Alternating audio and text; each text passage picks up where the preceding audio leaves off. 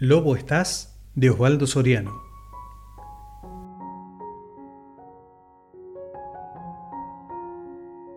De chico en las barrancas de Mar del Plata se me aparecía el lobo feroz.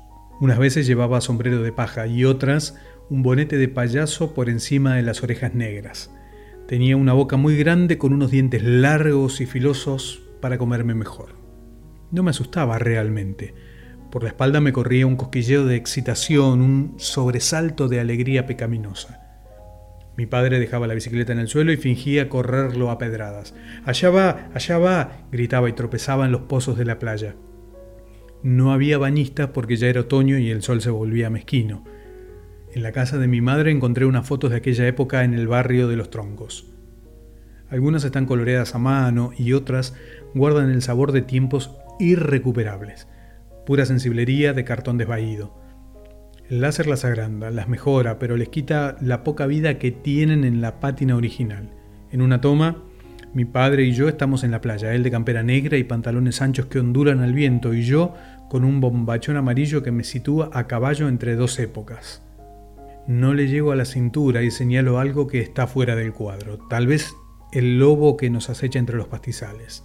Un lobo feroz, necesariamente. No sé si es el de Tex Avery o el más vulgar de Walt Disney, pero no importa. Es el primer personaje que cuenta en mi vida.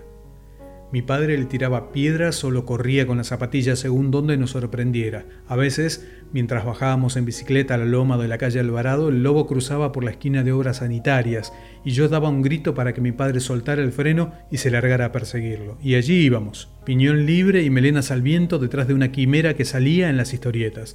Yo conocía el nombre de mi sueño. ¿Sabía mi padre cuál era el suyo?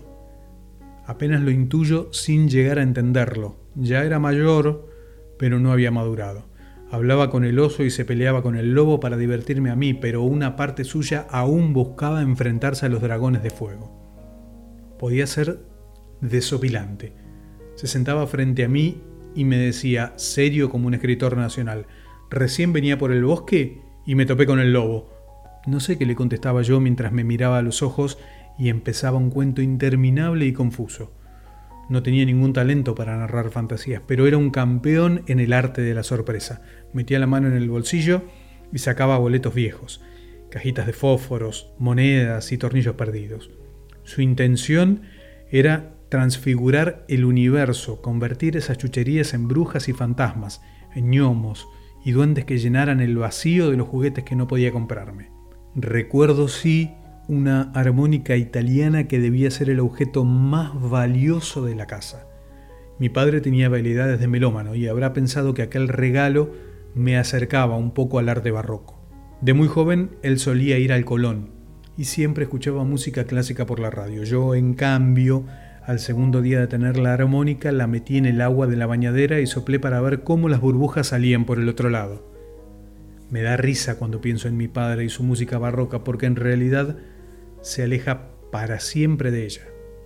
Va a quemar sus ilusiones en el desierto de San Luis, corre a hundirse en las calles de tierra a perseguir vinchucas con un farol a querosén.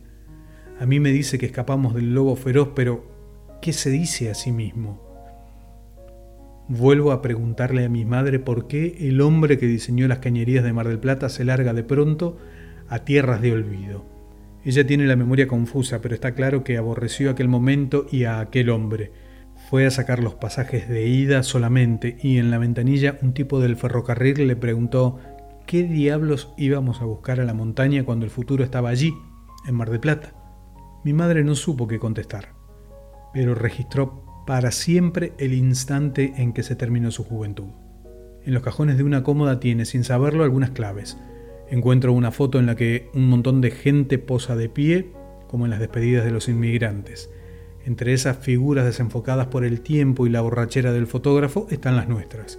Mi padre tiene una sonrisa beata, mi madre está perdida entre otras mujeres y abajo el único sentado soy yo, con casi cuatro años y pantalón largo. Al dorso del retrato dice el año 1946. Nos vamos. Esa tiene que ser la fiesta de mi primer adiós. ¿De qué lobo escapamos? ¿Del casino? ¿De las deudas? ¿De los recuerdos?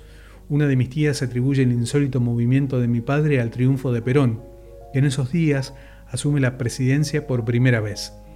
Dice que pocas veces ha conocido una persona con tanto encono por el líder.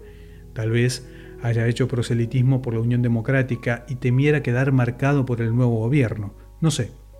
No me convence la hipótesis, pero no tengo otra mejor. En esos días mi lobo feroz se escondía entre los muebles desarmados y los cajones de la mudanza. Creo que sus ojos brillaban en la oscuridad mientras mis padres discutían en el comedor. Me habían contado tantos cuentos diferentes sobre el lobo que me costaba saber quién era. Se tomaba todos los helados que quería, salía a pasear en monopatín, tenía tres o cuatro bicicletas y se comía a la gente más detestable. Entonces, ¿por qué decían que era malo? Muchas veces íbamos a buscarlo al bosque de Peralta Ramos. Atravesábamos la ciudad y nos internábamos entre la arboleda armados hasta los dientes. A mi padre, que era grande y fuerte, le bastaba esgrimir el inflador de la bicicleta. En cambio yo llevaba el revólver de Tom Mix y un cuchillo bucanero. En viejas postales de Mar del Plata se intuye el clima de aquellos días. La gente parece mayor, los hombres y las mujeres llevan sombreros y casi todos fuman sin miedo. Entre las hojas secas era fácil encontrar preservativos anudados y montones de piñas que mi madre juntaba para encender el hogar. Era la dulzura Mar del Plata con aquellos acantilados, las calles arboladas, el tren horario y mi padre mirando por el Teodolito.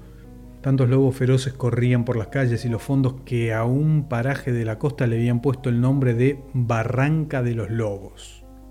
En ese lugar trabajaba mi padre, con sus obreros españoles, polacos y franceses. En el fondo, yo sabía que ese nombre se debía a otros lobos, unos gordinflones sin gracia que flotaban en el mar y dormían en la escollera. Cerca del faro, donde ahora están las playas elegantes, vivían el gorila, el tigre, el elefante y todas las brujas del Averno. Ahí sí que no nos animábamos a acercarnos. Contaba mi padre que el propio King Kong, abatido en el Empire State, había tomado el gigantesco faro. Desde esas ventanas iluminadas nos observaba día y noche para saber si nos portábamos bien si le hacíamos caso a mamá y aceptábamos sin chistar la sopa y la siesta. En esas costas de casas bajas y desde mi bombachón amarillo, la torre parecía tocar el cielo. Allí estaban encerrados los verdaderos misterios, esos que nunca descifraremos aunque pasen los años y creamos haber desafiado los sotaventos de todos los mares. Y de pronto mi padre desarma los muebles, baja los cuadros y me pregunta si quiero que el lobo venga con nosotros me hace algunas muecas sin gracia. El tonto de capirote promete barriletes y me cuenta de trenes nocturnos, payasos ambulantes y un Ford a bigotes que nunca será nuestro. No quiere que llore. Trae un mapa de una república y pone el dedo allá arriba, lejos del mar. Ni siquiera sé qué cosa es un mapa y menos una república. Vamos a hacerla, dice, y va a estar llena de lobos feroces, gatos parranderos y caperucitas distraídas, Imagino que la promesa me tranquiliza. Un día antes de la partida, el coronel Perón habla por radio y San Lorenzo ya se perfila campeón. Mi madre acomoda la ropa en vastos cajones y mi padre anuncia que el lobo, en persona, manejará el tren hasta San Luis.